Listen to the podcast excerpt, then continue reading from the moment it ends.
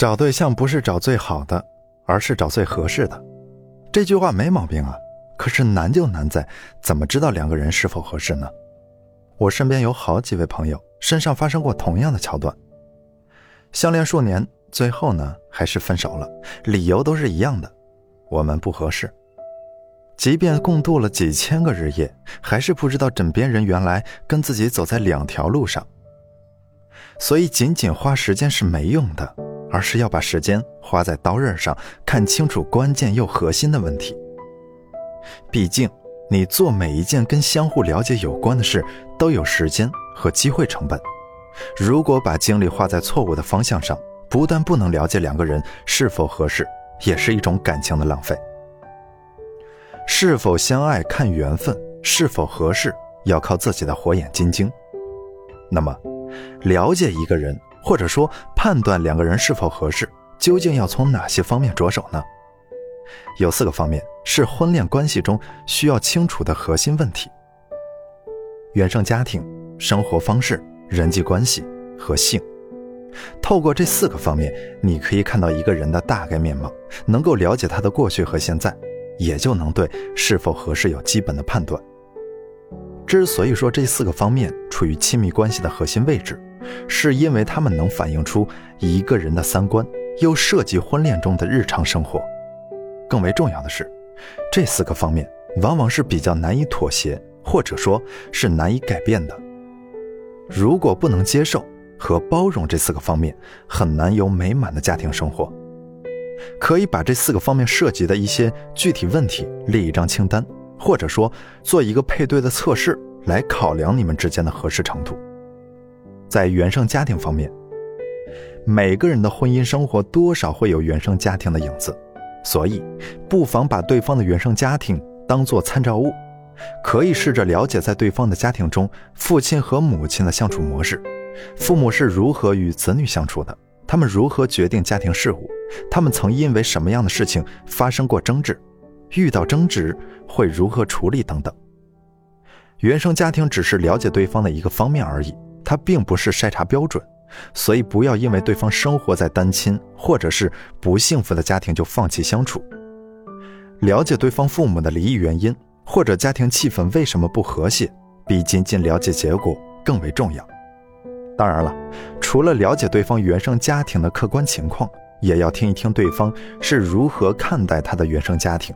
如何看待他们的家庭模式，等等等等，你会从他对待家庭的方式中看到他对婚恋的基本态度和要求。在生活方式上，很多人说，无论多么浓烈的感情，最后都会归于平淡的柴米油盐酱醋茶。这话没错。如果不想你们的爱情败给鸡毛蒜皮，就要先了解你们在生活方式上是否能融合。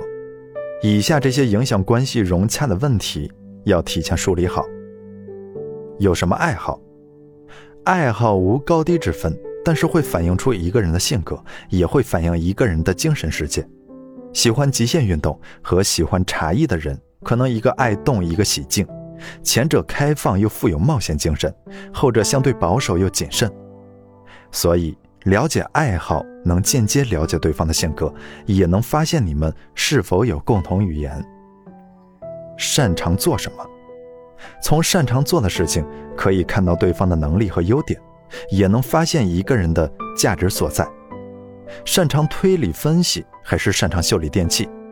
对方擅长的事情是否恰巧是你需要的、欣赏的？你们是否能够互补配合？还是你们恰巧有同样擅长的事情？更为重要的是，从对方嘴里听到他擅长的事，可以看到他如何看待自身价值，是觉得自己无所不能，还是觉得并无所长。从中能发现一个人是自卑还是自负，他如何评价自己，还反映了一个人的自尊水平。一般而言，自尊水平过高或是过低的人都不太好相处。前者呢，太爱面子；后者极易死缠烂打。如何做决定？两个人相处总是要面临一起做决定的时刻，在做决定这件事上也是最容易产生矛盾的。所以，不妨先问问他惯常做出决定的过程，这能够看出他是偏于感性还是偏于理性，果决还是犹豫，思维方式、理解分析能力等。如果在决策过程中恰巧需要与人沟通协调，那么也可以从中发现他是如何处理分歧、统一不同想法的。如何度过人生最艰难的时光？我记得电视节目《中国式相亲》里有一个环节，当有三个家庭选择嘉宾的时候，嘉宾就有权问每个家庭一个问题。如果是我，我会选择问他如何度过人生中最艰难的时光。首先，从这个问题可以看出一个人在意的东西，或者说容易在哪些方面感到挫折。其次，能看出他对待挫折的态度，他是否会被挫折所难倒，是否依然怀有乐观的心态，迎难而上。再次，从最终如何度过艰难时光，可以看出他应对困难的方式是否具有行动力，是否会获取社会支持，是否有足够的意志力等。被伤害、被攻击会如何处理？还可以留心观察，与人发生争执或者遇到被人伤害的情况下，他会如何处理？是跳脚骂街，还是睚眦必报？是不肯善罢甘休，还是追求以和为贵？了解到这一点，可以帮你摸清对方的底细。至少你清楚了，如果你们之间不得不走到分手那一步，对方是否会一蹶不振，或者是不依不饶？如何支配收入？任何婚恋关系都不可避免的会涉及到经济问题，不少夫妻就是因为消费观有着巨大的鸿沟而分手。比如，一个月光族和一个存钱族必须调和消费观，才不会对彼此指手画脚，或者是感到自己的利益被侵犯了。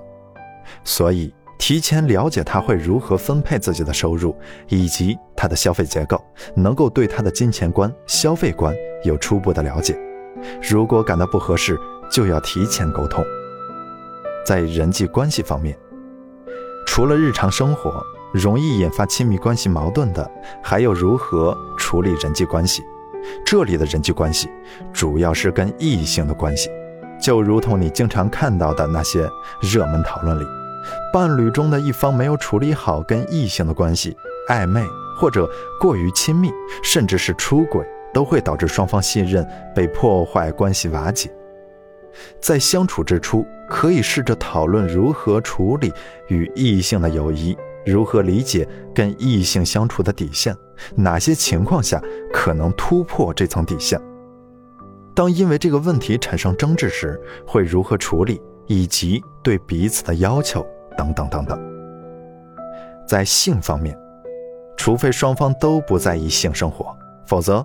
亲密行为不和谐的伴侣关系是很难稳定而长久的，毕竟，性是双方沟通和增强亲密感的重要途径。但是，切忌走进一个误区：性关系只靠实践来沟通，因为它所表达的东西不能完全取代语言。两个人要在性问题上达成一致，就要了解彼此对于性问题的态度。你们是否愿意就这个问题进行交流、分享感受？双方是如何看待婚恋关系中的性、婚恋关系以外的性，以及如果遇到性方面的问题，希望如何处理？以上涉及亲密关系中四个核心方面的问题，都可以成为你直接了解对方的通道。而在对彼此了解的过程中，自然会清楚你能否接受对方。比较。并评估你们是否真的合适。往往真正决定两人是否合适的，不是身高、年龄、收入和距离，而是涉及关系本质的存在。